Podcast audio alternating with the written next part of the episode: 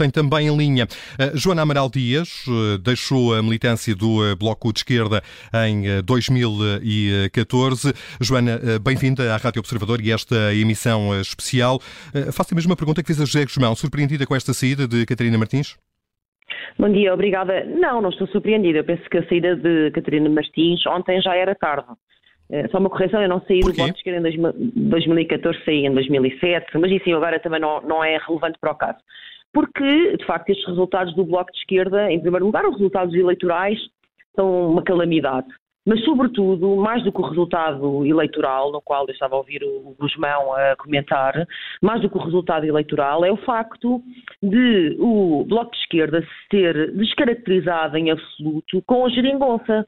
O Bloco de Esquerda, a partir do momento que se uniu a este PS, ao mesmo PS de agora, o PS dos casos, dos casinhos, da corrupção, eh, o PS do ataque a direitos essenciais, o PS que não defende a escola pública, eh, que não consegue reabilitar o Serviço Nacional de Saúde, o Bloco de Esquerda deu-lhe a mão, não é? Deu a mão a António Costa e tornou-se numa espécie de café sem cafeína ou manteiga sem gordura, não é? Sem o seu princípio ativo.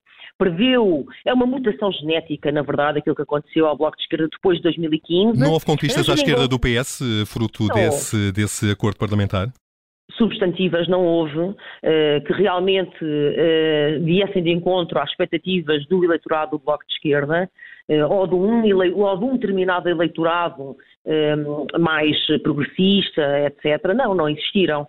Na verdade, aquilo que aconteceu foi o Bloco de Esquerda, vemos o Bloco de Esquerda à segunda, quarta e sexta, durante esses anos, à segunda, quarta e sexta, a atacar os, o despesismo da banca e à terça, quinta e sábado a assinar por baixo as resoluções, o dinheiro injetado uh, no novo banco, por exemplo.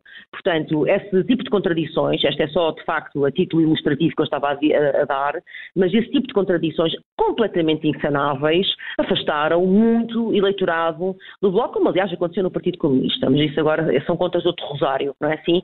Portanto, a grande responsável eh, por eh, esta decisão da geringonça, que, eh, repara, a, a, questão da geringonça, do ponto de vista político, era completamente legítima, ao contrário do que disse Cavaco Silva e alguma direita na altura, era completamente legítima, era um acordo parlamentar, um arranjo parlamentar, como aliás se vê nos demais países europeus, e não sofria de nenhuma, nenhuma, de nenhuma forma, não sofria desse suporte. Agora, a questão, que eu, aliás, logo na altura levantei em 2015 e que mantenho, é que politicamente era um erro. Era um erro, porque o Bloco ia perder esse seu capital que construiu eh, desde o início, desde a sua fundação, um capital de eh, contestação, de alguma rebeldia, por que não dizê-lo, de trazer questões novas, eh, inovadoras até mesmo à sociedade portuguesa, as chamadas questões fraturantes, que foram, em certa medida, esvaziadas por José Sócrates, mas que foram uh, completamente atropeladas por António Costa com a geringonça, não é assim? E, portanto, esse é que foi o grande golpe, o golpe duro. Agora, eu sendo, sendo, sendo, Joana, sendo, Joana, que a penalização uh, do Bloco de Esquerda pelo eleitorado acontece precisamente, uh, e a forma aparente, pelo chumbo de um orçamento do Estado que acabou por precipitar eleições antecipadas. Portanto, foi o contributo que o Bloco de Esquerda deu para o fim da geringonça que acabou por ter o reflexo eleitoral que teve com a perda de 14 deputados. Não, não parece que assim seja. Sinceramente, não parece que assim seja.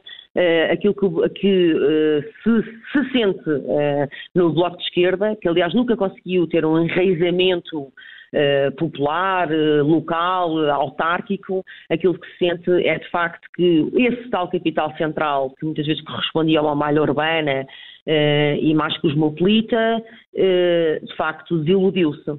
Eh, eu estava a ouvir o Guzmão a dizer que, eh, tal como depois da derrota de 2011, o Bloco de Esquerda erguer-se-á agora, eh, depois desta crise de liderança que está, tem vindo a atravessar, mas eu duvido que assim seja. Uhum. Duvido que assim seja, por isso, para não falar que, que o cenário político em 2011 é completamente diverso, é distinto do que estamos agora em 2023, nomeadamente ao, ao nível da oferta político-partidária. O Bloco hoje tem adversários e tem rivais que na altura não existiam em 2011. Portanto, efetivamente, o leque é completamente outro. Quem é que gostava uh, de ver? Até, nisso, até nisso pesa sobre uh, o, as ambições do Bloco de Esquerda. Um, mesmo ao nível europeu, porque vai ser o próximo combate que o Bloco de Esquerda vai ter, ao nível europeu, a verdade é que, uh, mesmo com a Marisa Matias, perdeu o fulgor que também teve outrora, uhum. e portanto o cenário é bastante sombrio. Quem é que gostava de ver suceder a Catarina Martins?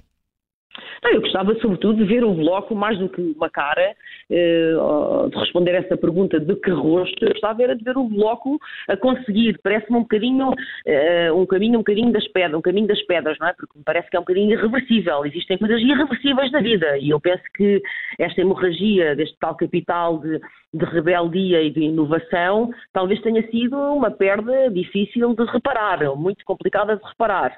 Mas o que eu gostava era de ver uma liderança que conseguisse justamente resgatar esse tesouro uh, que o Bloco de Esquerda construiu e que deixou uh, partir, esvair-se nas suas mãos em nome do António Costa, que é extremamente hábil, uh, tem sido, tem-se revelado extremamente hábil do ponto de vista tático e que, aliás, não é por acaso que neste momento continua a desfilar sem oposição, tantos anos envolvidos que está no governo e admite um regresso à militância ativa do partido, caso o Bloco uh, retome essa matriz que defende?